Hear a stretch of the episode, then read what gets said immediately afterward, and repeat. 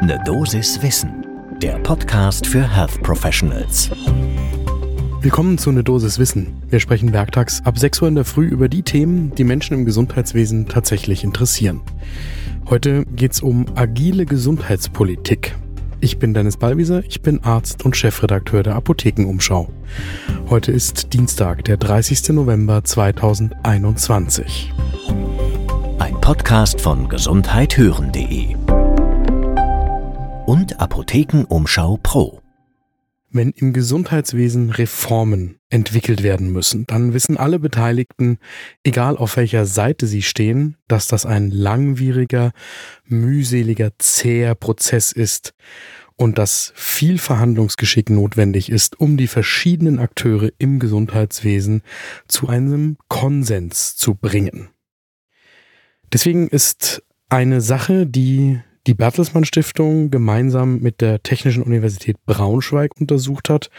Sehr spannend, nämlich der Ansatz, auch im Gesundheitswesen statt im traditionellen Konsens suchenden Weg agil im Sinne eines Projektmanagements Lösungen für die Gesundheitspolitik zu erarbeiten. Was die Wissenschaftlerinnen und Wissenschaftler dafür gemacht haben, ist, sie haben in einer Studie von Nils Bandelow und Johanna Hornung das unterschiedliche Vorgehen anhand von acht Gesundheitsreformen analysiert. Vier aus der Vergangenheit, bei denen es auch noch nicht um die Digitalisierung ging, da zum Beispiel die Bürgerversicherung, Selektivverträge, die Praxisgebühr und Fallpauschalen für Krankenhäuser. Und dann vier aktuelle Vorhaben aus der Amtszeit von Jens Spahn, die alle etwas mit der Digitalisierung des Gesundheitswesens zu tun haben. Einmal die DIGA, also die digitalen Gesundheitsanwendungen, dann die DIPA, die digitalen Pflegeanwendungen, die Einrichtung eines Forschungsdatenzentrums und der Anschluss an die Telematikinfrastruktur. Und bei diesen acht Projekten, den vier älteren und den vier neueren, da standen sich eben jetzt zwei unterschiedliche Politikstile gegenüber. Die vier früheren Projekte sind in dem Prozess entstanden, dass alle Akteure an einen Tisch geholt worden sind oder nacheinander an verschiedene Tische und dann ist versucht worden, einen Konsens herbeizudiskutieren, also den Weg auszuloten, den alle beteiligten Partner irgendwie mitgehen können. Dass hinterher nicht alle glücklich und zufrieden sein würden, das ist auch bei dem konsensualen Weg ganz normal. Aber der Ansatz ist eben erst einmal die Gemeinsamkeiten zu suchen. Bei den vier neuen Projekten, da geht es im agilen Politikstil eher an so etwas wie die Gepflogenheiten aus der IT-Branche.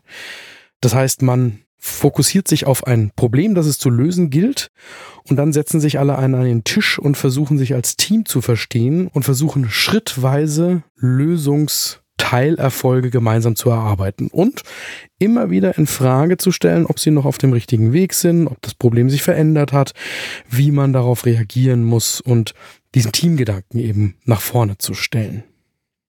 Das Ergebnis dieser Studie der Bertelsmann Stiftung und der Technischen Universität Braunschweig ist auf der einen Seite vielleicht nicht so sehr überraschend, auf der anderen Seite trotzdem interessant für die kommenden Projekte, zum Beispiel der Ampelkoalition. Jetzt gibt's weder für den einen noch für den anderen Politikstil einen Blankoschein, dass die Wissenschaftlerinnen und Wissenschaftler sagen, das ist das Patentrezept für erfolgreiche Reformen, sondern was herauskommt, ist, dass dieser agile Politikstil, der auf den ersten Blick dynamischer wirkt, da tut sich erstmal mehr, nur unter bestimmten Bedingungen erfolgreich sein kann. Das, was in der früheren Zeit im konsensualen Prozess erarbeitet worden ist, das waren sehr polarisierende Themen, wo die politischen Parteien sich sehr klar gegenüberstanden. Da ist die Frage, ob man mit agilen Methoden tatsächlich weiterkommt. Die Studie sagt hier nein, weil sich dann als Team an einen Tisch zu setzen, gemeinsam das Problem zu analysieren und eine gemeinsame Lösung zu erarbeiten, ich glaube, das leuchtet jedem ein, wenn da Vertreter zum Beispiel am Tisch sitzen, die für die Praxisgebühr sind und Vertreter, die sind gegen die Praxisgebühr. Da wird einem der Baukasten der agilen Methoden aus dem Projektmanagement auch nicht weiterhelfen.